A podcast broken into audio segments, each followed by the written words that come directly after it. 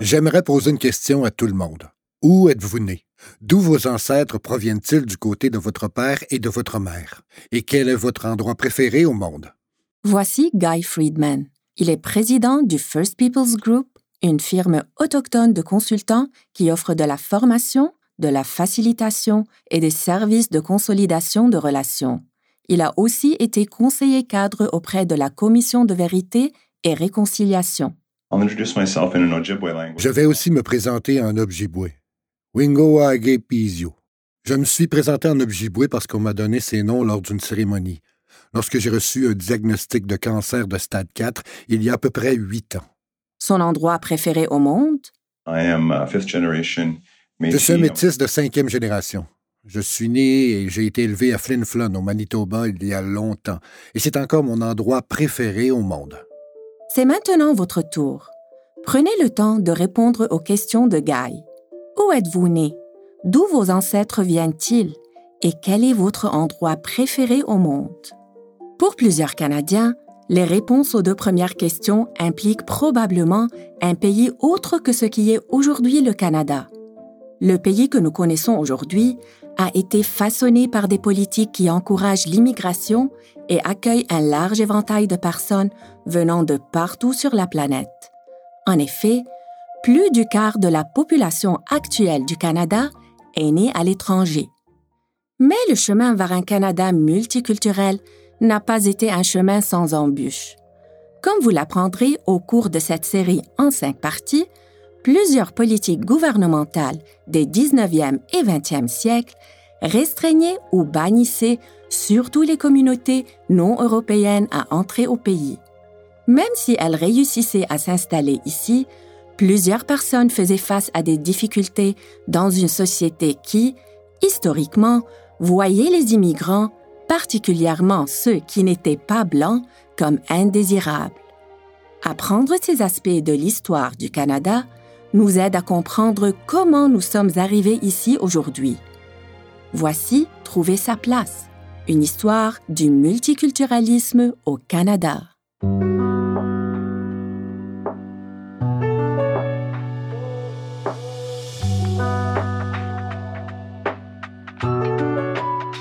Comment en sommes-nous arrivés là? La frontière canadienne, si on veut, s'est manifestée à l'étranger. Voici Jan Raska. Je suis historien au Musée canadien de l'immigration du Quai 21 à Halifax. Le Quai 21 est situé à Mi'kma'ki, le territoire ancestral et non cédé du peuple Mi'kmaq. De 1928 à 1971, c'était le port d'entrée officiel pour plusieurs immigrants arrivant au Canada. Étant sur la côte est du Canada et étant donné la popularité du voyage en navire pour venir au Canada, il accueillait naturellement les populations des centres européens. Les immigrants partaient donc souvent des ports de Liverpool, de Southampton, du Havre en France ou de Hambourg en Allemagne, par exemple. Cela nous mène à penser, bien sûr, que la grande majorité de l'immigration au Canada passant par le quai 21 était blanche et européenne. Fermez vos yeux et prenez une grande respiration. Imaginez les odeurs et les sons du port alors que vous attendez en ligne pour embarquer sur un immense navire. Un navire si grand qu'il vous faudrait plusieurs heures pour traverser tous ces corridors. L'air marin salé, le bavardage indéchiffrable des foules, une corne de navire au loin. Éventuellement, vous montez à bord et le bateau prend mer. Après quelques jours passés majoritairement sous le pont, vous quittez votre petite couchette et faites votre chemin dans le long corridor étroit, dépassant des enfants qui crient, des mères épuisées et des hommes qui jouent aux cartes. Eux, comme vous, attendent l'heure où le navire touchera la terre qui sera bientôt leur nouvelle patrie. Lorsque vous arrivez à l'extérieur, l'air est frais et aussi salé que lorsque vous êtes embarqué les cris stridents des mouettes au loin coupent au travers du bavardage des autres passagers.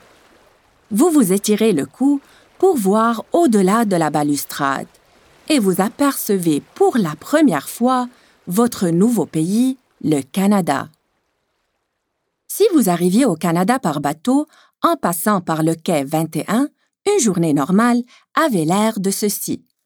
En débarquant du bateau, on vous amenait vers le hangar d'immigration du quai 21.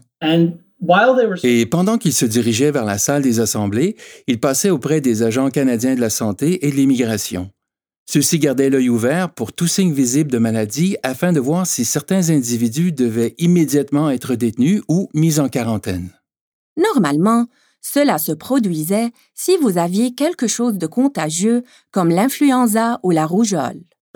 Ceux qui semblaient visuellement en santé étaient amenés dans les salles des assemblées. Si vous aviez tous vos documents et si, par exemple, vous compreniez l'anglais et le français, votre entrevue d'immigration ne durait généralement que quelques minutes. On examinait vos documents, on vous posait quelques questions comme, par exemple, où allez-vous? Quelle est votre destination finale? Avez-vous déjà un emploi? Avez-vous de la famille qui vit au Canada? Si tout était en ordre, vous obteniez un tampon sur votre carte d'immigration, vous octroyant le statut d'immigrant. Le prochain arrêt était la voie piétonnière, un long corridor ressemblant à un tunnel reliant le bâtiment de l'immigration à l'annexe de l'autre côté de la rue. Dans le tunnel se trouvaient des agents des douanes canadiennes qui inspectaient vos objets personnels, vos poches et vos sacs pour voir si vous aviez des objets taxables comme des cigarettes et de l'alcool pour lesquels vous n'aviez pas déjà payé de taxes. Ils vérifiaient aussi, bien sûr, si vous aviez des objets de contrebande ou des objets nuisibles à l'économie ou à l'agriculture canadienne. Dans ce cas précis, il s'agissait de viande, de plantes, de graines, de la terre étrangère et ce genre de choses. À ce moment, vous avez déraciné toute votre vie, et peut-être pas par choix. Ce n'est pas si facile de vous départir de petites choses qui proviennent de chez vous, même si ce ne sont que des petites choses, comme votre salami préféré ou une liqueur faite maison. Il y a des histoires de femmes âgées poussant des agents des douanes lorsqu'elles apprennent qu'elles devront abandonner certaines de ces choses qui leur tiennent à cœur car elles ne sont pas permises au Canada. Une fois passés les agents des douanes, vous entrez dans l'annexe. Ici, vous êtes accueilli par un grand groupe de personnes, dont plusieurs vous parlent dans les langues étrangères. Vous reconnaissez des bribes d'italien, d'allemand, de néerlandais on vous dit qu'il s'agit de bénévoles d'organismes comme la Croix-Rouge, les Sœurs du Service, le YMCA, le YWCA ou la Société d'aide à l'immigration juive. Ils essayaient de répondre à vos questions dans votre langue maternelle. Ils essayaient de rendre plus facile l'expérience d'arriver au Canada par cet important port d'entrée maritime. Ils allaient peut-être surveiller vos enfants pendant que vous alliez faire une sieste ou vous montrer où vous pouviez acheter un repas. Ils étaient vraiment là pour assurer le bien-être et répondre aux besoins spirituels des immigrants qui arrivaient. Lorsque vous ramassez vos bagages à la consigne de bagages. Vous deviez ensuite attendre pour le train vers Montréal. Souvent, ou dans la plupart des cas, les immigrants prenaient le train de Halifax à Montréal, puis vers d'autres destinations plus à l'ouest comme Toronto, Winnipeg ou Vancouver. Il y avait une minorité de gens qui restaient à Halifax ou qui s'établissaient de façon permanente au Cap-Breton, dans la vallée d'Annapolis ou dans d'autres endroits du Canada atlantique. Après quelques heures, le train arrive finalement. Vous embarquez, prêt à commencer votre nouvelle vie au Canada.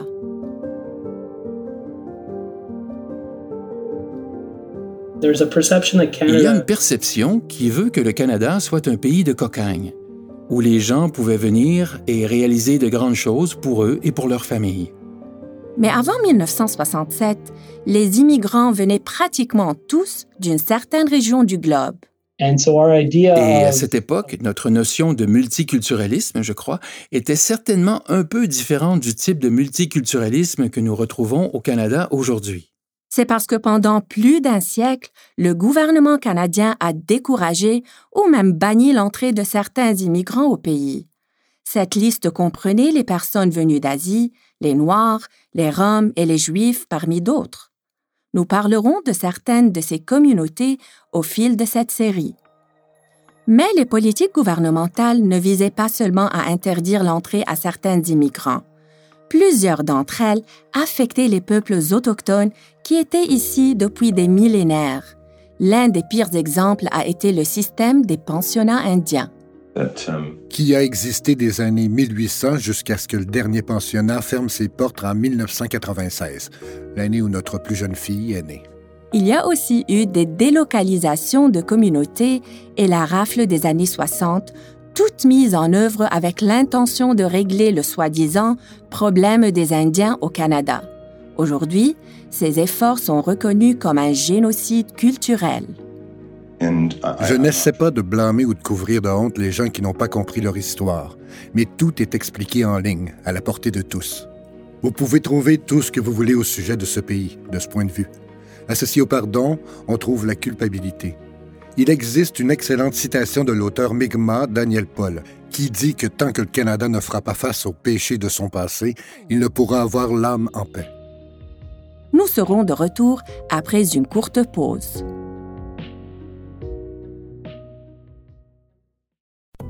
Je voulais pas être un Indien. Je savais pas qui je voulais être. Je n'étais pas accepté par l'homme blanc et je n'étais pas accepté par mon propre peuple dans ma réserve. Je sais pas ce que j'aurais été si j'avais pas passé par ce système. Je sais que j'aurais eu une certaine éducation. Je n'ai aucune éducation. Je peux ni lire ni écrire. Il s'en fichait. L'année 1958, que je sache ou non quoi que ce soit à ce sujet à l'époque, a marqué le début de la fin de ma propre culture et de ma propre langue et de ma propre spiritualité inuite. Ils nous appelaient les sauvages. Pendant plus d'un siècle, les enfants autochtones à travers le Canada ont été forcés de fréquenter les pensionnats indiens. Plus de 150 000 enfants métis, inuits et des Premières Nations ont été placés en institution.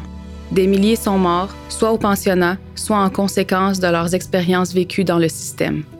Près du mur, j'écoutais les petites filles pleurer. Je les entendais pleurer leur mère. Durant le premier mois, après leur arrivée, c'est tout ce qu'on entendait, des pleurs, des petites filles. Je suis Ève Ringuette, animatrice de la série Pensionnat indien, une nouvelle série de balado-diffusion en trois parties de Historica Canada. Joignez-vous à nous alors que nous explorons l'histoire des pensionnats indiens, ainsi que leurs effets sur les survivants et leur impact durable. Il est temps que les Canadiens se tiennent également debout. C'est leur défi à eux aussi. Abonnez-vous à la série Pensionnat indien sur Apple Podcasts, Spotify ou partout où vous écoutez vos balados. Entre 1900 et 1914, avant la Première Guerre mondiale, le Canada accueillait approximativement 200 000 immigrants par année. Les restrictions imposées à l'immigration à partir de 1931 ont fait passer ce nombre à 16 000. Durant la crise économique des années 30, lorsque les ports du Canada se sont essentiellement fermés vers 1931, euh, les seules personnes qui pouvaient entrer au pays, selon les règles de l'immigration, étaient les sujets britanniques provenant de l'État libre de l'Irlande, de Terre-Neuve, de l'Afrique du Sud, de l'Australie et de la Nouvelle-Zélande. Ce qui n'est pas dit est qu'ils devaient être majoritairement blancs, donc des sujets britanniques blancs. Les Indiens, par exemple, étaient des sujets britanniques, mais ils n'étaient pas automatiquement les bienvenus au Canada. L'immigration n'a pas recommencé vraiment jusqu'à après la Deuxième Guerre mondiale, lorsque des milliers d'épouses de guerre, des femmes étrangères qui avaient marié des soldats canadiens déployés à l'étranger, ont commencé à arriver au quai 21 avec leurs enfants. Yann affirme qu'elles étaient venues comme des immigrantes désirables parce que plusieurs d'entre elles venaient du nord-ouest de l'Europe et Beaucoup d'entre elles arrivaient avec une connaissance préalable de l'anglais ou du français. Mais l'économie grandissante du Canada avait toujours besoin d'ouvriers. Il s'adonnait alors que l'Angleterre tentait de réinstaller quelques milliers d'anciens combattants polonais qui ne désiraient pas retourner dans leur pays natal après la guerre. À l'origine, le Canada n'avait pas l'intention d'accueillir les anciens combattants polonais. Mais le gouvernement britannique a été persuasif. Plusieurs de ces individus provenaient de la classe ouvrière ou de la classe moyenne, avaient des valeurs ou des idéaux démocratiques et ne désiraient pas retourner dans leur pays qui était désormais sous un régime communiste. Ils se sont vus offrir des contrats de travail et ont pu entrer au pays. C'était donc une sorte d'expérimentation afin de voir si nous pouvions faire venir au Canada des anciens combattants européens et peut-être plus tard des personnes déplacées européennes qui n'étaient peut-être pas perçues comme désirables par la majeure partie de la population canadienne. Pourrions-nous expérimenter avec les anciens combattants polonais et voir si cela fonctionnait? Et bien sûr, ça a fonctionné. Ça a même plutôt bien fonctionné. Cela a démontré au gouvernement canadien qu'il y avait des avantages à admettre des réfugiés et des immigrants normalement considérés comme indésirables. Selon Jan, le succès de la réinstallation des anciens combattants polonais est devenu l'impulsion derrière le mouvement des personnes déplacées au Canada après la guerre. Le terme personne déplacée signifie une personne ayant été forcée de quitter sa maison, particulièrement en raison d'un conflit. Elle forme le plus grand groupe de réfugiés à être venus au Canada au 20e siècle. Plus de 157 000 d'entre eux sont arrivés au Canada entre 1945 et 1951.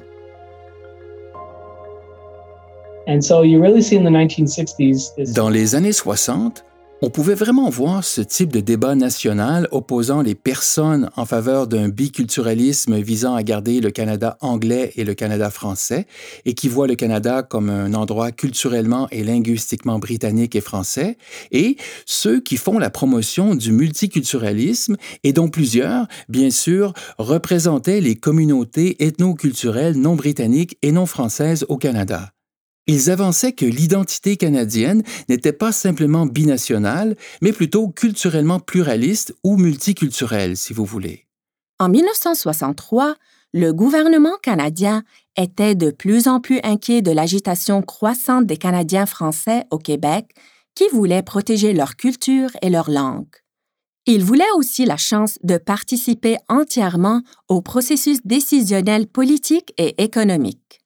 Cette agitation est la raison principale pour laquelle le gouvernement fédéral a mis sur pied la Commission royale d'enquête sur le bilinguisme et le biculturalisme, communément appelée la Commission Bibi ou la Commission Lorando-Danton. De 1963 à 1969, la commission Bye Bye a donc examiné l'étendue du bilinguisme au sein du gouvernement fédéral comment les organismes gouvernementaux et non gouvernementaux faisaient la promotion des relations culturelles, les niveaux d'opportunité entre les Canadiens pour qu'ils deviennent bilingues en anglais et en français, et les espoirs d'instaurer une plus grande égalité entre le Canada anglais et le Canada français. Une fois de plus, donc, pris dans ce moule d'un Canada biculturel et bilingue. Les membres de la commission Bibi ont effectué une tournée à travers le pays pour entendre les témoignages de divers groupes Parmi les personnes qui leur ont parlé se trouvait Ethelbrand Monteur du Conseil national des Indiens, l'organe représentatif des membres des Premières Nations et des Métis inscrits et non inscrits de l'époque. Elle a dit à la Commission Nous soutenons respectueusement que le Canada est un pays triculturel. Notre empreinte est indélébile sur cette terre. Nous ne devrions pas avoir besoin de demander une représentation nous n'avons aucune intention d'être un peuple oublié dans notre patrie. La présence autochtone au Canada, bien sûr, précède l'arrivée des colons de partout au monde.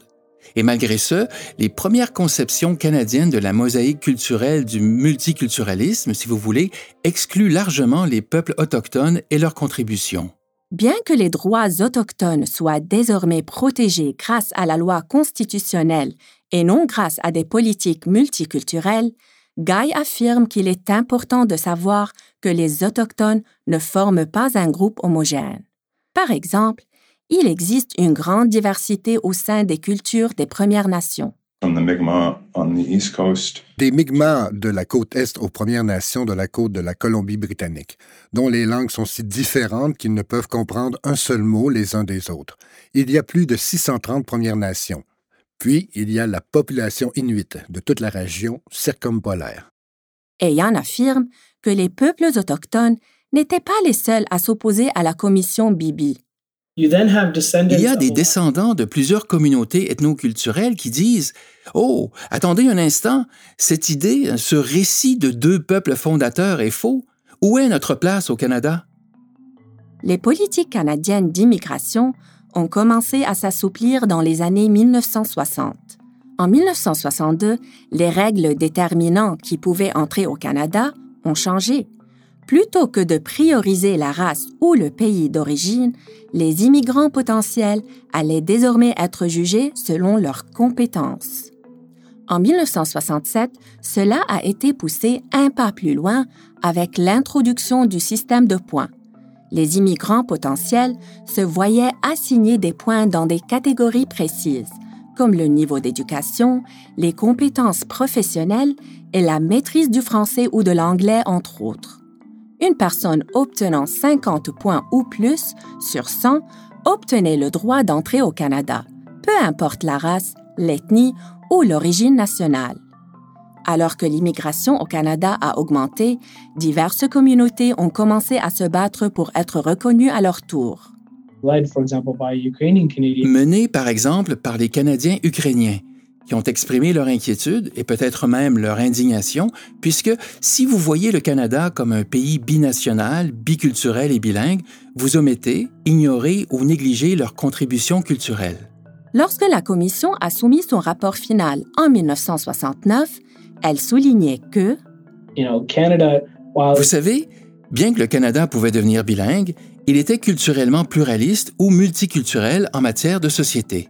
En se basant sur les recommandations de la Commission, le premier ministre Pierre Elliott Trudeau a adopté la loi sur les langues officielles en 1969.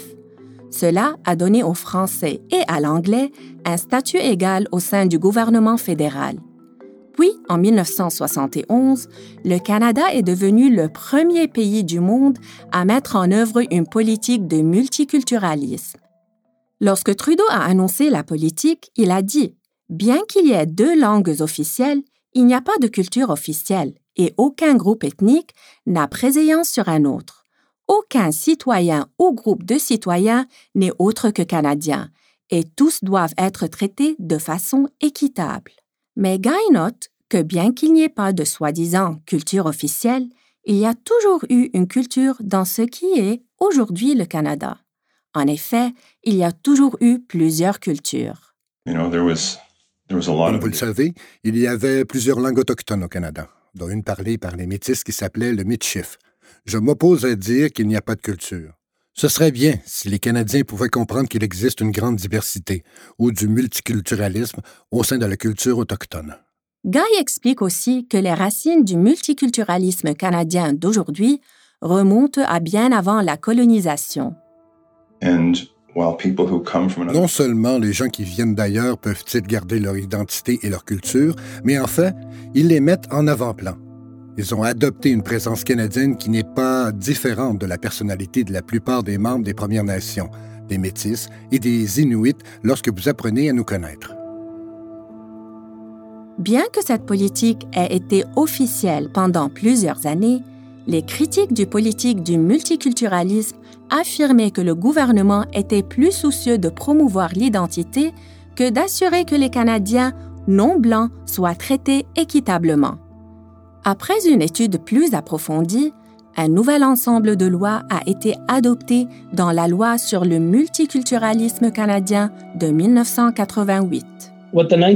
La loi de 1988 a permis de protéger le patrimoine culturel des Canadiens dans une loi plutôt que sous simple forme de politique ou de plan de la part du gouvernement la loi cherchait à réduire la discrimination et à encourager la mise en œuvre de divers programmes et activités multiculturelles au sein des institutions gouvernementales et non gouvernementales.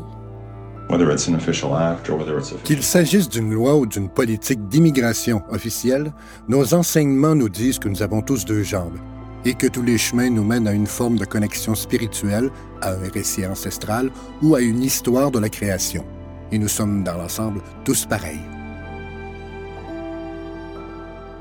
Au cours des quatre prochains épisodes, vous découvrirez quatre différentes communautés se battant toutes pour la même chose, trouver sa place. Lors du prochain épisode de Trouver sa place, nous explorons le combat vieux de plusieurs siècles pour les droits des francophones en Ontario et la bataille historique qui l'a marqué ben, la police est venue, elle est venue justement pour essayer de renforcer ce règlement-là qui a été mis en place par le gouvernement. Donc, il y a eu une bataille qui s'est créée. Les Sœurs de l'âge, elles étaient en avant euh, justement pour se combattre, puis pour résister, pour continuer à enseigner le français. Inscrivez-vous à trouver sa place sur Apple Podcasts, Spotify ou là où vous trouvez vos balados-diffusions.